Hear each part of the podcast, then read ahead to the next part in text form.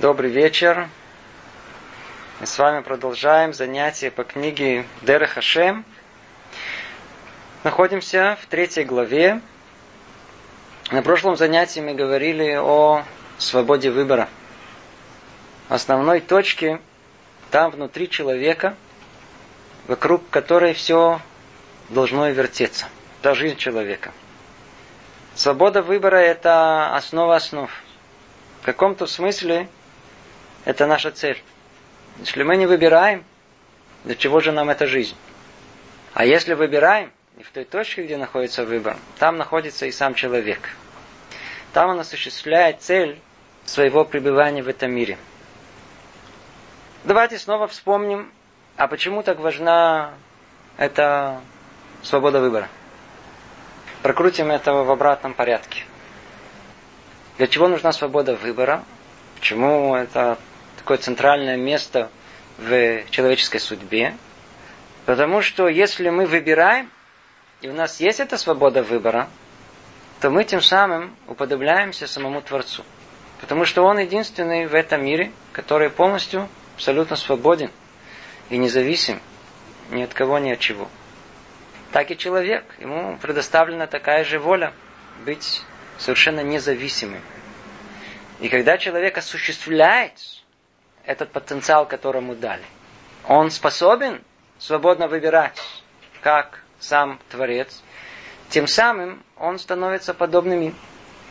Тогда следующий вопрос, а для чего нужно подобие Творцу? Ответ. Подобие необходимо, потому что в духовном мире близость между двумя сущностями происходит посредством подобия. Чем более подобные две духовные сущности, тем более они близки в духовном мире. И что нам даст тогда близость к Творцу?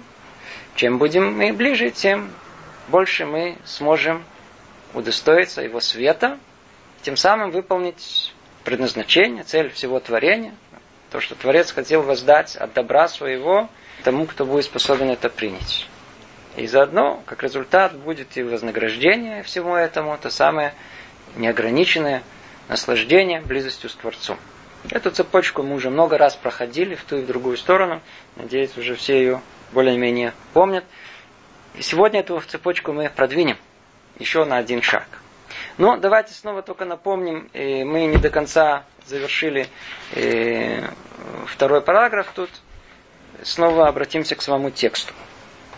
Для того, чтобы это дело устроить наилучшим образом, что за дело? Свобода выбора.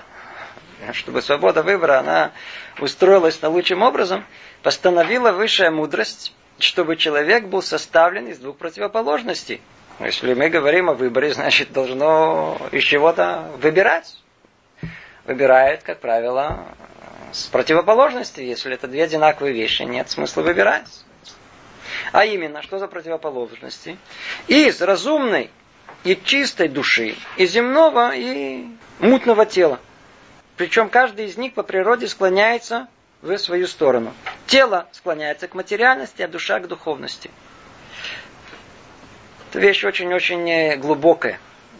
Если мы будем э, взглядываться в, в ту реальность, которая тут описана, насколько все это точно, насколько мы видим то самое реальное совершенство недостатка, о котором мы много говорили в самом начале – сотворена вокруг этого творения, вокруг человека.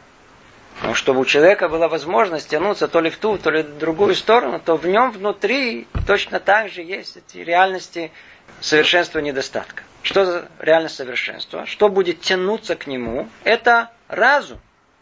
Разум человека и ясная, чистая душа, и исправленные положительные человеческие качества. В отличие от этого, то, что будет удалять его, это тело земное.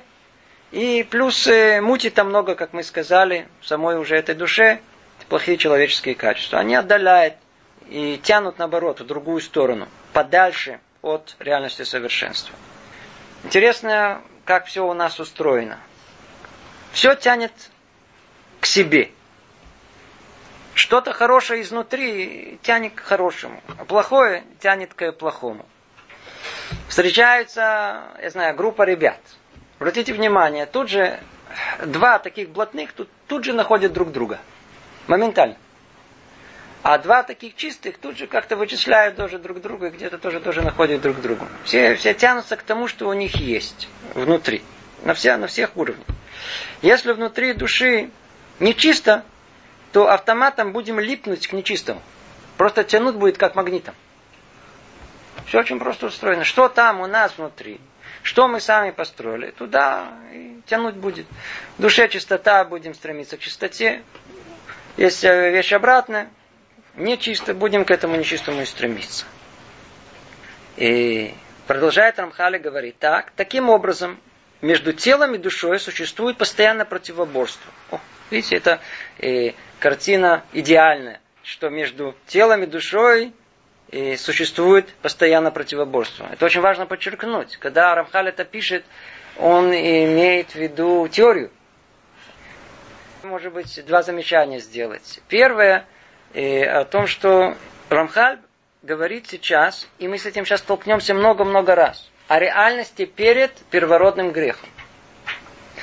Тема первородного греха это будет тема следующего занятия. Мы еще не дошли до нее. Но очень-очень важно знать, что реальность, о которой мы говорим, это не наша реальность. Все, о чем говорит Рамхаль, это не о нашей реальности, которую мы с вами знакомы. Есть подобие. Снова подобное. Но не так. Но не так. Это первое. Второе, даже если мы будем говорить о нашей реальности, то даже в нашей реальности противоборство постоянно между телом и душой, как мы говорили, не всегда осуществляется. Более того, что вам говорите, как правило, не осуществляется. Напомним, э, на прошлом занятии мы приводили точные определения Равдеслера по поводу свободы выбора, где она находится. Речь шла о некой линии фронта. Война происходит только там. А что происходит за линией фронта? Выше или ниже? Это то ли захваченная территория, и там уже борьбы не происходит, то ли вообще недоступная территория, туда вообще даже приблизительно не пытаемся суваться. У каждого человека есть какая-то точка, в которой происходит его выбор, где он существует и определяет его суть. И очень интересно обратить внимание, что причина создания точки выбора не сам человек, а кто? Сам Творец. Он создает точку выбора, где те самые испытания – которым человек э, столкнется. Но вот как человек выберет, о, это уже всецело в его воле. По, по этой причине, кто помнит, о чем я говорил в прошлый раз, а, а и наказание человека, оно не за последствия плохого выбора, а за сам выбор. Первый раз, второй раз, ну, сделал третий, ну, получай из-за последствия этого плохого выбора. Это основа понимания, что такое свобода выбора человека. Тут описывается теория – теория. Согласно этой теории, между душой и телом, как два противоположных лагеря, должна происходить постоянная борьба. Но если человек прошел свою жизнь, и у него никакой борьбы практически не было, и тело диктовало ему все поступки этой жизни, все его желания и все его мечтания, то нет никакой борьбы. Человек просто прожил эту жизнь, никогда даже не обнаружив себе точку выбора. Он ничего не выбирал, просто его прожил, и все. Как появился в этот мир, таким и уйдет. И, но в теории, в теории, как тут сказано, между телом и душой существует постоянное противоборство. Если одолеет душа, она возвысится сама и возвысит с собой тело. Если одолеет душа, будет более крепкая, и она способна на это. Она возвысится сама и возвысит собой тело. На это тоже еще более подробно э, разберем в дальнейшем, потому что перед первородным грехом у души было необыкновенное свойство, незнакомое нам, очищение своего тела. И тут на это намекает Рамхаль, хотя мы знаем, что и в нашей жизни, э, знакомые нам, точно так же, когда душа, духовное начало э, оказывается более сильное, то и телесное, оно не столь доминантно в нас не, не, не, не, не, не так тяжело. Помните, мы э, как-то приводили пример, как-то спросил один еврей у Хазон Иша, что делать чулан, чулан, который едят в субботу, очень-очень вкусный, и он переедается каждую субботу. Есть ли какой-то патент от этого как-то избавиться, умерить себя в этом. На что ответил ему Хазон я, в принципе, я не знаю никаких патентов, но я знаю одно единственное, что если, когда учишь э, Гмару и разберешь какой-то Тосфот, и получишь необыкновенный вкус этого Тософот, то вкус чулута чуть-чуть меньше становится. То есть, чем больше мы разовьем в себе духовность, сами автоматом увидим, что и э, наше э, материальное э, стремление, оно уменьшается. Снова повторим, если отдаляет душа, она возвысится сама и возвысит собой тело. Тело становится более духотворенным. И такой человек достигнет предназначенного совершенства. А если он допустит, чтобы в нем победила материальность, опустится тело и опустится душа вместе с ним, и такой человек будет э, недостоин совершенства и будет э, оттолкнут от него, то есть отвержен от него, не дай Бог, от этого совершенства. Обратная сторона, мы ее уже упоминали, если человек не борется, не выбирает, то в принципе то, что происходит, это полная власть телесная над душой человека. И тогда он опустится, и душа опустится вместе с ним. Нормаль тут намекает, где находится точка «я» в человеке. Ведь у нас где-то находится мое «я». Я так думаю, я так полагаю, когда человек говорит, у него есть мнение, есть какая-то идентификация его личности, где она находится. Намек, что когда человек работает над собой, и когда духовность, она сильна в нем, точка «я» поднимается вверх. Она находится где-то там в разуме. И когда человек говорит, он говорит от разума. Он говорит как бы от авторитета разума, который находится в нем. Но если человек не живет духовной жизнью, не борется с собой, вообще не выбирает ничего, easy-easy, все так, Настя, слегка, то его точка, она опускается вниз. Куда она опустится? В ту часть, которую мы называем нефиш беймит, э, животную душу. И тогда человек говорит, я так думаю. А кто думает? А кто думает? Его животная душа так думает. Она там, внутри. Мое я, оно всецело от моих э, фантазий, от моих э, желаний низменных, э, телесных желаний. Это мое я, я, я. Я хочу, я полагаю и так далее. Оно опускается вниз. Опускается вниз. И тогда, не дай Бог, человек может отторгнуть, быть вообще от всего. Э, мы знаем сотворен так этот мир, и мы забегаем вперед, это много раз будем в этом говорить. Есть в этом мире зеркальность. Есть два лагеря с плюсом и минусом. Есть, условно говоря, силы добра, силы зла в духовных мирах. Есть силы э, мудрости и есть силы противоположные. Поэтому, и когда, например, евреи находились в Египте, то в чем была там проблема? Проблема, что они там опустились на 49 ступеней тумы, нечистоты духовной. И все мы знаем, что основная проблема в чем состояла, что если бы они бы там бы остались бы еще одну секунду бы, и это объяснение всего Песаха, где есть такая колоссальная спешка, и надо постоянно и быстро, быстро, быстро. Что за спешка? Надо было тут же выйти. Тут же надо было выходить отсюда. Если бы еще одну секунду, они бы опустились бы на 50-ю ступень, последний. И тогда что произошло? Тогда была бы полная власть тела над душой. И та самая искорка души, которая она все время тлеет у нас, она бы погасла бы в них. Тогда бы не с кем было о чем говорить. Вышли бы как бы из, из уровня, э, с которым можно обратиться на уровне душевной потребности.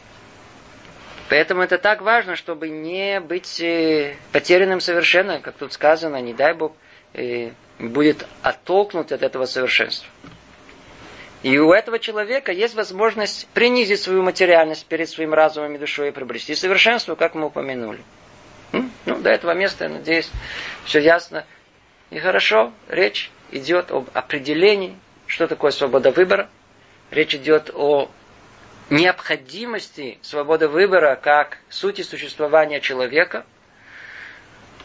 И ясно стало нам, что этот выбор позволит человеку достичь цель его существования. Ну хорошо. Мы с вами разобрали этот механизм, как это происходит. Живет человек. Живет человек. Хотя снова я должен предупредить, речь тут идет о реальности до первородного греха. Мы все время будем к этому возвращаться. И мы, мы, мы, мы, мы, к сожалению, много говорили, например, на прошлом занятии о свободе выбора, но это свобода выбора после этого первородного греха. Так и тут. Ну, так как у нас нет другого пути, чтобы приблизить к нашему пониманию, поэтому мы прибегаем к нашей жизни. Хотя речь идет еще до этого первородного греха. Механизм ясен, как мы сказали. Мы стараемся выбрать. И человек живет, выбирает, выбирает. Очень хорошо. Ну, выбрал год, два, три. Сколько надо выбирать? Снова напомним, давайте э, глобально есть некое творение. Мы знаем, что его называют человек. И оно помещено между реальностью совершенства и недостатка. Он должен выбрать реальность совершенства и отстраниться от недостатка. И тогда он выполнит свою функцию в этом мире. Достигнет цель творения. Сколько? Сколько времени это должно продолжаться? Всю жизнь? Вечность? Отвечает на этот вопрос Рамхаль, это третий параграф, кто, у кого книга открыта. Всевышний по своей доброте постановил, чтобы был предел старанию, необходимому человеку для приобретения совершенства. Обратите внимание, а в своей доброте Творец постановил, чтобы был предел старанию, и необходимый человеку для приобретения совершенства. И когда тот совершит свой труд и достигнет своего уровня совершенства, будет покоиться в своем наслаждении и на веки веков. Это не точно. Нецах Нецахим это вечность. Вечно. Поэтому были установлены для человека два периода. Первый время труда, а второе время получения награды. Если кто-то успел обратить внимание, мы сейчас с вами э, тут же окунулись в необходимость существования грядущего мира. Иногда этот вопрос, он иногда поднимается, иногда не поднимается. Мы с вами тут имеем уникальную возможность понять логично, по порядку, откуда вообще появляются все, все реальности, которые есть в мире. Сейчас мы с вами разберем, почему есть необходимость существования грядущего мира, понятие это вообще у нас. Не может такого, чтобы это не было. Почему? Потому что это то, для чего человек существует в этом мире. Откуда исходит эта необходимость? Человек трудится. Он выбирает, он работает. Ну, это что, самоцель? Вовсе нет, это средство. Для чего? Для того, чтобы в конечном итоге посредством своей работы и усилий он добился результата. Какого? Где будет этот результат? Надо на каком-то этапе пожать э, действительно результат своих усилий. Эти простые рассуждения к чему приводят? К тому, что должно быть время труда, а должно быть время э, результатов этого труда. По этой причине разбивается вся жизнь человека на два этапа. Одно на этап, когда он трудится, когда он должен заработать, должен выполнить цель своего предназначения в этом мире. А другая это получить вознаграждение, о котором мы говорили. Поэтому и существует в этом мире разделение на два мира. Одно мы называем Оламазе, мир этот, а второе мы называем мир грядущий. Снова возвращаемся к тексту. И Всевышний по своей доброте постановил, чтобы был предел старанию, необходимому человеку для приобретения совершенства. Предел старания. Что за предел? Где он? Сколько времени? Сколько он должен за, за, за занимать? Если мы говорим о реальности перед первородным грехом, то, надеюсь, все знают, речь шла всего сколько? Речь шла о шести часах. С полудня и до входа в субботу. В шестой день был человек сотворен, и ему всего лишь надо было, что называется, продержаться до э, конца дня. И тогда бы он бы выполнил бы это свое предназначение в этом мире. И когда нам говорит э, э, Рамхаль о том, что э, доброта Творца постановила, что был предел старанию, действительно предел ясный понятный, и было всего лишь полдня э, на старание человека, и после этого он бы вступил бы в субботу, суббота это уже результат, это уже вознаграждение, и тогда бы история человечества бы, бы развивалась бы совершенно другим путем, и на эту тему поговорим с вами в следующий раз. Но человек согрешил. И тогда предел старанию, тем не менее, остался. Только он оказался другим. Если раньше это было 6 часов, то теперь это э, нам человечеству дали 6 тысяч лет. На то, чтобы стараться. Нам, как человечеству. А как человеку, в частности, гораздо меньше. Гораздо меньше. И что ограничивает желание человека? Что ограничивает э, желание человека усовершенствоваться? Видите, тут сказано, есть предел старания. Когда он завершается, Теперь мы понимаем, что если есть предел старания, значит должна, должно быть некое явление, которое искусственным образом полагает завершение старанию человека. Иначе бы он старался бы, не знаю, всю свою вечность бы старался бы. Как это называется? Называется смерть. Но это снова понятие, только уже связанное с э, пределом старания человека после первородного греха, потому что до греха понятия смерти не существовало. И тогда продолжает Рамхали, говорит, и когда тот завершит свой труд и достигнет своего уровня совершенства, будет покоиться в своем наслаждении вечности. Это грядущий мир. Там и наслаждение, оно на веки веков. Снова, веки веков это какое-то ограниченное время, а на, на, на, на, в полную вечность. Поэтому были установлены для человека два периода. Время, первый это время труда, а второе время получения награды. Продолжает Рамхаль, следующий абзац. Интересный. Но мера добра превосходит меру суда.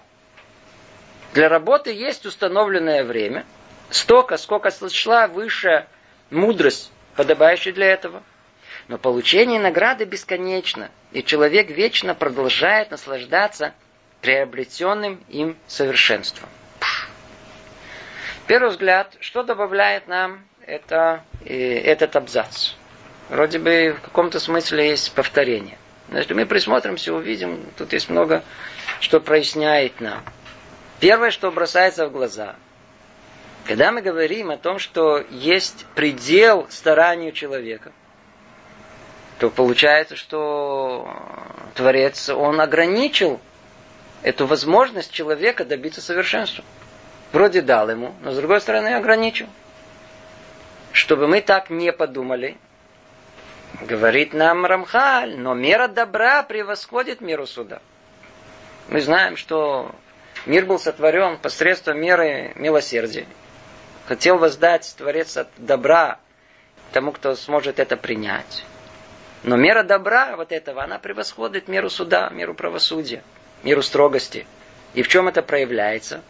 Мы думали, что, может быть, э, есть предел, который ограничивает возможности совершенства. Знаешь же, что это не так, а мера добра превосходит. Почему? Потому что э, для работы есть установленное время, столько, сколько сочла высшая мудрость, подобающим э, для этого образа. Что это значит? Это значит, что Творец, он установил для человека подобающее время на совершенство. А человек закон, а я хочу больше. А тебе не надо больше. Словно, что это подобно, поправьте меня, если я, может быть, не точно говорю. Сейчас, по-моему, вот автомобили, их изначально конструируют, скажем, на 7 лет. На 7 лет. Такое у меня впечатление о том, что есть какое-то время, когда совершенно спокойно человек может ехать на современной машине, а после этого все начинает э, ломаться. Или компьютер современный тоже, мне кажется, его тоже где-то на, на 3 года, на 4. Изначально, изначально все, так сказать, он, он спланируется, иначе смысла нету. Зачем туда вкладывать, чтобы он там работал 20 лет? Почему? Потому что все продвинется гораздо дальше, быстрее. Мы видим, что есть заранее запланированные э, сроки годности. Спросят, ну а почему нельзя было сделать больше? Можно было сделать больше, но не нужно. Нет смысла этого. В каком-то смысле есть в этом, может быть, и подобие. Творец в мудрости своей, он сотворил человека точно э, согласно тому времени, сколько ему необходимо, чтобы исправить себя. Сколько человек живет, 60, 70, 80 лет, это тот необходимое время, не меньше и не больше, согласно тому, как он сотворен, чтобы он мог себе исправить. Поэтому мера добра превосходит меру суда. Чтобы мы не подумали, что э, Творец ограничил человека в возможности совершенства. Вовсе нет. А столько, сколько ему положено, точно, согласно этому он получил. И дальше продолжает Амхали говорит, но получение награды бесконечно. Бесконечно. Мы получаем вознаграждение за свой поступок, и он длится бесконечно. Я надеюсь, что эта вещь, она ясная и очевидная. Когда человек что-либо добивается и уже приобрел это, сколько занимает время приобретения? Какое-то ограниченное количество времени. Сколько времени занимает пожимание плодов этого усилия? Может длиться всю жизнь. Мы видим, что э, этот принцип, он, он, он, он универсальный, он работает везде. Получение награды, оно бесконечно. Теперь на это можно посмотреть в совершенно другой плоскости. И наш мир, он э, мир ограниченный. Мир, где есть понятие пространства и времени, которые неразрывно связаны друг с другом. Сама понятие природа, понятие материальности, она предполагает эту ограниченность в пространстве и времени. Этот мир этот. Мир там, где человек находится, и там он сам такой же ограниченный. Но мир вне его, мир, который породил этот ограниченный мир, он никак не ограничен, мир духовный. Там нет понятия ни пространства, нет понятия времени. Там э, царит э, бесконечность. Поэтому это самая душа, которая она облачилась в материальную одежду и спустилась в этот мир. Она, как пришла в этот мир, она тут проходит какой-то этап времени. Но когда приходит время уйти, вернуться назад, она снова возвращается в мир бесконечности. Мир, где э, нет, нет, нет границ, нет границ. Мы, ну, помните, так и определяли понятие реальности Творца, как Эйнсов, безграничности. Поэтому говорится, но получение награды, оно бесконечно. И человек вечно продолжает наслаждаться приобретенным им совершенством. Тут надо чуть-чуть посмотреть в оригинал. וקיבול השכר אין לו תכלית, אלא לנצח נצחים הוא מתענג והולך בשלמות אשר קנה לו. Можно было очень много на этом предложении остановиться, только, может быть, одно, может быть, два замечания. Тут сказано, «Эла ланецах нецахим гумит анег веголех». Что значит веолех? Что значит веолех? Но получение награды бесконечно. И тут, в принципе, да, перевели. Человек вечно продолжает наслаждаться. Значит, продолжает наслаждаться приобретенным совершенством. Почему не просто наслаждается? Мы же говорим о результате. Забегая вперед, скажем, Мир этот, мир работы, мы так его называем. Тут наш мир. Это мир приобретения э, заслуг. Это мир динамичный.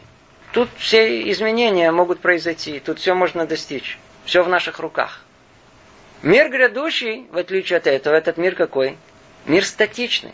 И мы прекрасно знаем, что ничего уже нельзя изменить. И самое большое наказание, которое ждет человека, это самый ужас, который может только э, э, представить, это чувство отчаяния, когда человек приходит в грядущий мир и хочет кусать себе локти, не знает, что верните меня назад. Оказалось, что датичники правы, оказалось, что так оно и есть. Что все, все, весь мир в этот мире, это просто, это просто там, фотоморгана. Это вообще не, нереальная жизнь. Реальная жизнь, она не тут, она вечная. А тут сколько человек чуть пожил, побегал, побегал, родился, умер. Все колоссальное сожаление о том, что он не достиг того, чтобы мог достичь. Все, закончен, он ничего не может исправить. Но мы понимаем, что грядущий мир, что человек успел в этом мире достичь, после того, как он прошел эту границу предела старания, называется смерть, в нашем э, понимании, уже ничего нельзя изменить. Ни одной мецвы нельзя сделать. Ничего уже нельзя добавить к учебе. Мир статичный там, в грядущем мире. Ничего нельзя и поменять. А тут Рамхаль говорит, Человек вечно продолжает наслаждаться. Что же продолжает? Метанек воли.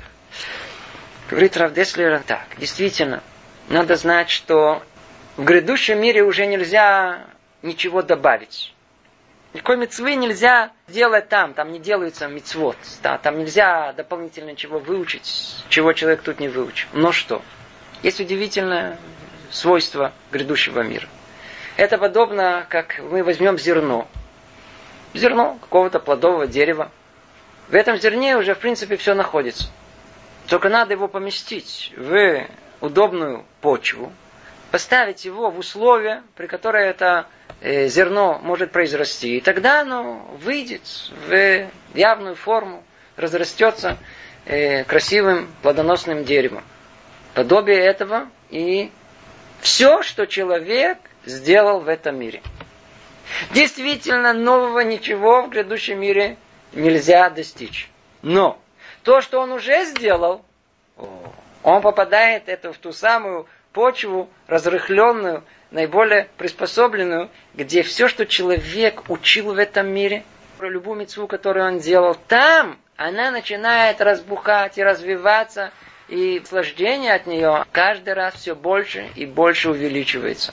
Поэтому сказано, что иногда человек сидит, иногда приходит человек уставший, не понимает ничего, но заставил себя, сидит и учится. Знаете, я церара ему шепчет, что тут сидишь, ты ничего не понимаешь, иди отсюда. Иди, отдохни, займись каким-то делом. А что ему говорят? Сиди и учись. Почему? Потому что то, что человек не понимает в этом мире, но старался понять в этом мире, он поймет там. И не только поймет в грядущем мире, там его еще, еще ждет такое колоссальное наслаждение от понимания, осознания. Там нету границы познания мудрости. В том, что, в том, что человек уже в этом мире понял и осознал, там ждет его колоссальная глубина раскрытия этого.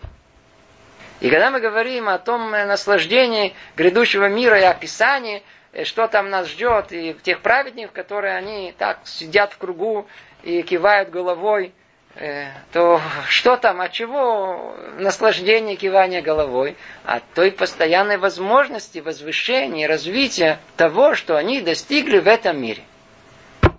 Поэтому и там есть понятие, мы ее называем Илуйна Шама, есть еще, кстати говоря, кроме того, что мы сказали, есть еще понятие, когда, э, да, есть изменения в грядущем мире. Душа может наслаждаться грядущим миром и подниматься там и выше и выше. Когда? Э, это, в принципе, все связано с тем, что мы сказали. Не тогда, когда непосредственно это она сама э, э, достигла, а потому что то деяние некое, которое человек делал в этом мире, оно породило следствие – следствия достойные выполнения э, мицвод и изучения Торы. Какие? Например, отец, который сам, он не смог учиться. Но у него есть сын, для которого отец сделал все, чтобы этот сын учился. То мы, и тогда, когда сын, он живет в этот мир, и благодаря этому отцу идет по пути праведному, пути прямому, учится, и делает э, угодное Творцу, то заслуга от этого, оно идет и к э, отцу тоже. Поэтому в Юрцайт, в день годовщины, э, сын, как правило, сидит и старается учить Мишнайот, учить Тору в Лайлуй Нишмат своего отца или просто даже других людей. Другими словами, когда человек уходит из этого мира, но он оставляет след в этом мире – так называемый маком, оставляет место э, в этом мире себя, в этом мире, то продолжается и там его э, поднятие. То есть по той же системе, как сказал, как объяснил э, нам Равдеслер, есть некое такое разбухание его деяния, того, что он сделал там в грядущем мире. Он начинает этим продолжать наслаждаться. Это объяснение слова «митанек веолех». То есть продолжает наслаждаться приобретенным им совершенством. Ну, нужно ли говорить, что, что за э, наслаждение, чем наслаждение ждет человека в грядущем мире? Надеюсь, тоже каждый понимает, мы об этом уже много-много раз говорили. А вознаграждение, о котором речь идет, оно не как в нашем мире соотношение между вознаграждением отца по отношению к своему сыну. Сын, учись, папа тебе купит велосипед. И действительно сын учится. И тогда, когда он действительно выучился, и папа ему подарил велосипед, он по своему детскому уму, недоразумению полагает, что вознаграждение за учебу это был велосипед. В все время как папа прекрасно знает о том, что велосипед это только был стимул. А вознаграждение, что есть? Сама учеба. То, что человек э, сам приобрел. Поэтому, когда мы говорим э, вознаграждение, ну, я знаю, есть, есть, есть, есть голубцы в других народах, я не знаю, которые там рисуют, непонятно, какие вознаграждения, которые живут. Сам лично слышал от наших тут э, соседей, что их ждет там, э, и они перечисляют практически все, что есть в супермаркете. И включая все остальные желания мужские, которые только можете представить. То есть убеждены на все сто процентов. Можно ли к этому даже, можно ли об этом даже говорить? Это просто, ну просто, ну просто нужно руки развести и молчать, по-видимому. Лучше не надо комментировать. В грядущем мире человека ждет только то, что он произвел в этом мире хорошего. Только там, где был выбор, там, где он выбрал доброе и устранился от зла, то самое доброе дело, которое он совершил, то самая учеба, которую он учил, мецву, которую он выполнил. Только это то, что ждет человека в грядущем мире. Как сказано у нас, схара мецва мецва. Оплата за исполнение доброго дела, само доброе дело. Вознаграждение э, человеку, который старается и выполняет что-либо, учится, предположим, учится, учится. Это знание, само знание, это есть то вознаграждение, которое он э, получил. Снова прочтем. Но мера добра превосходит меру суда. Для работы есть установленное время. Тут это время, когда нужно э, трудиться. Наш мир, сколько этот мир, сколько он занимает? С момента рождения и до смерти. Единственное, что, естественно, что с момента рождения ответственность человека несет. Точнее, надо сказать, с момента барвницу и батмицу и до практически дня своего смерти. Это то самое установленное время, э, которое сочла высшая мудрость э, и установила для работы, для подготовки к грядущему миру. Но получение награды, когда уже мы получаем, оно бесконечно. Оно бесконечно. Есть тут интересный кушья. Ведь у нас тот самый вопрос о хлебе бедности, о заслуге такой, которую мы приобретаем, э, неуместной. Возвращается в ту секунду, когда мы вдруг понимаем, что если я сделал силы и маленькие, сколько? Ну, чуть-чуть. И какое получил вознаграждение? Вечность. Возвращается тот же вопрос. Может быть, это не пропорционально, не уравновешено. Тоже будет стесняться этого подарка. А ответ это подобно чему? И тут намекает нам Рамхаль в этом, что на самом деле усилия в этом мире подобно тому, как человек трудится, чтобы, предположим, купить дом. Сколько ему надо трудиться? Он работает. Работает сильно, год, два, три, пять, десять лет. Купил себе дом. После этого нужно трудиться, чтобы купить дом? Не нужно. В, в этом доме теперь он может жить, не знаю, сколько угодно времени. Но усилие какое сделал, очень маленькое. Как только он этого достался, после этого он же может уже этим наслаждаться. Так и тут. Вопрос этот не возникает по той причине, что достаточно тех усилий, которые он сделал в этом мире, ограниченных, чтобы после этого уже пользоваться результатами этого труда вечно. Четвертый пункт говорит Рамхаль так. Поскольку периоды труда и получения награды различны, то следует, чтобы статус человека и все происходящие с ним события были различными в этих двух периодах. Надо по порядку идти. Еще раз. Поскольку периоды труда и получения награды, как мы говорили, различны, совершенно два разных этапа жизни, полным, совершенно разные, то следует, чтобы статус человека и все происходящие с ним события были различными в этих двух э, периодах. Э, вещи совершенно очевидны в период, когда человек, он находится в этом мире, мире э, труда, на нему полагается испытание, ему полагается скрытие присутствия Творца, ему полагается вообще все условия совершенно-совершенно другие. В отличие от грядущего мира, э, у которого должны быть соответствующие обстоятельства существования там, которые принципиально отличаются, там уже не надо испытаний, там уже не надо скрытия, а наоборот раскрытия и так далее, как, э, как мы сейчас увидим. Ибо все время труда необходимо. Да, сейчас он будет говорить сначала о труде. Что будет, что он скажет о труде? То есть это время существования в этом мире. Ибо все время труда необходимо, чтобы человек был в таком качестве, когда могло существовать все необходимое ему и для этого труда. Все, что необходимо. Да. Объяснение. Необходимо, чтобы в нем происходило противоборство между разумом и материей. И чтобы не было бы ничего такого, что мешало бы материи властвовать и делать то, что ей подобает. И ничего такого, чтобы мешало бы разуму властвовать и поступать по собственному усмотрению. Нам что важно? Полный паритет, чтобы было равновесие между силами, которые тянут к Творцу и от Него. Не должно быть ничего, что повлекло бы чрезмерное усиление материи, и ничего, что повлекло бы чрезмерное усиление разума. Должно быть ровно наполовину. 50-50. Подчеркну снова, эта речь идет о реальности нам абсолютно незнакомой, реальности до первого греха человека. Тогда должна была быть выбор абсолютно э, паритетный. Половина на половину. Ибо хотя, с одной стороны, кажется лучше, чтобы разум был сильнее материи, естественно, давайте дадим человеку, все нормально, только давайте по блату чуть-чуть, там, чуть сильнее разум. Э, нет. Но в свете истинной цели человека, чтобы он удостоился быть свободным, сам выбирал в честном противоборстве с двух сторон. И того, что Бог желает от него, приобрести своим старанием совершенством, это нехорошо. Нехорошо, чтобы у нас э, разум был сильнее материи. Поэтому э, в этом мире все будет определяться, все, все, все, все, весь мир, вот такой, как, который мы видим, он определяется чем?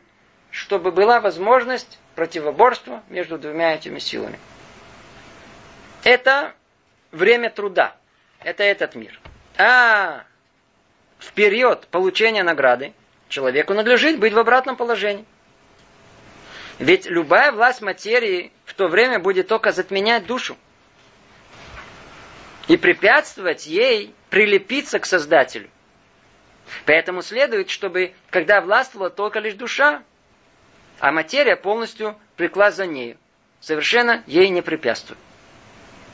Снова повторю, поэтому следует, чтобы тогда властвовала только лишь душа, а материя полностью влеклась за нею, совершенно ей не препятствие. То есть что мы видим? В мире этом между телесными желаниями и духовными желаниями должна быть полное равенство, должно быть полный выбор между двумя этими силами, а в период получения награды уже никакой надобности в этом нету. И естественно, что все, что связано с э, этим миром и сотворением вокруг него, в грядущем мире всему этому не надо. Почему? Там мы получаем вознаграждение. Там все должно быть сказано, надлежит быть в обратном положении. Ведь любая власть материи, если мы, мы оставим ее в грядущем мире, она только будет затменять душу и препятствовать ею прилепиться к Создателю. Поэтому следует, чтобы тогда властвовала лишь только душа. А материя полностью влекла за ней совершенно ее не препятствие. На данный момент тело материальность начала человека, она препятствует приближению к Творцу. Она уравновешивает, да, делает баланс. В грядущем же мире э, это будет не так. Тело, материя, оно будут полностью э, идти за душой, и совершенно ей препятствовать там не будет. Мы прочли, что сказал нам Рабхаль. Есть тут описание э, необходимых условий существования этого мира, чтобы все было в балансе и в паритете. 50 на 50. Духовность и материальность. И, кстати, из, из того, что есть это требование, исходит вся наша реальность. Вся наша реальность. Мы даже еще не входим в эту тему, мы еще в нее войдем, мы увидим, как из этого исходит вся наша реальность. Это необходимость существования реальности в той форме, в которой она есть. А в грядущем мире э, там всех этих условий не надо, там наоборот, там э, власть материи, она только будет э, препятствовать э, душе приблизиться к Творцу. Поэтому она в грядущем мире изначально все так устроено, что она не должна э, мешать. В этом вопросе есть у нас э, интересный спор мудрецов. Надеюсь, и вы знаете это. Вообще, что такое грядущий мир, как он определяется и что там происходит. Мнение одного из величайших наших мудрецов, Рамбама, Раби Моше Бейн Маймона. Я сейчас говорю не о реальности перед первородным грехом, а о реальности нашей, знакомой нами. Что после смерти человека, говорит нам Рамбам, наступает грядущий мир. Это согласно мнению Рамбама.